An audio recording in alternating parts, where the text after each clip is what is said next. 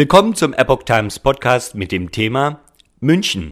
Oberbürgermeister erwägt Zeltstadt für Ukraine-Flüchtlinge. Ein Artikel vom 12. März 2022. Münchens Oberbürgermeister Dieter Reiter, SPD, fordert, dass sich mehr Städte an der Aufnahme von Menschen beteiligen, die wegen des Krieges aus der Ukraine fliehen. Es wird nicht leicht sein, deutschlandweit eine Verteilung hinzubekommen, sagte er der Süddeutschen Zeitung. Aber es brauche sie natürlich.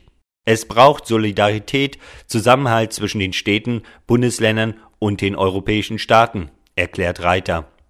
Das Stadtoberhaupt hat sich mit dem Anliegen bereits an die Bundesinnenministerin, seine SPD-Parteikollegin Nancy Faeser, gewandt. Auch bei der Verteilung innerhalb Bayerns sieht Reiter ein Ungleichgewicht. Es gibt strukturschwache Räume in Bayern, die hätten zumindest vom Platz her kein Problem mit ein paar tausend Menschen. Aber das will natürlich die bayerische Staatsregierung nicht so gern, sagte er an CSU-Ministerpräsident Markus Söder gerichtet. Um die Menschen unterbringen zu können, die in München ankommen, erwägt die Stadt den Bau einer Zeltstadt.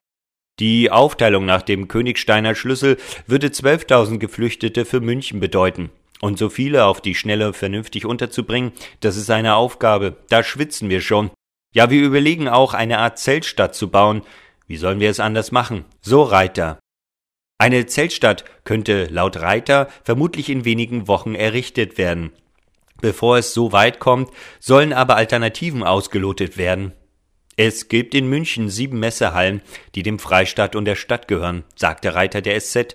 Schlimmstenfalls finden eben in dieser Zeit keine Messen statt. So Reiter.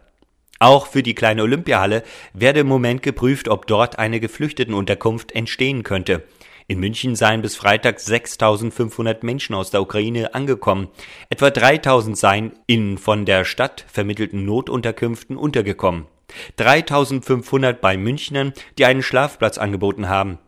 Im Moment ist München nicht wirklich ein Drehkreuz. Die meisten Menschen bleiben, fahren nicht weiter, so Reiter. Nachdem in der Nacht von Dienstag auf Mittwoch Menschen im Hauptbahnhof auf dem Boden hatten übernachten müssen, gab es massive Kritik am Krisenmanagement der Stadt. Die Nacht von Dienstag auf Mittwoch war unbefriedigend, sagte der Bürgermeister. Deshalb habe er am Mittwoch alle zusammengerufen. Sozialreferat, Branddirektion, der ganze Krisenstab.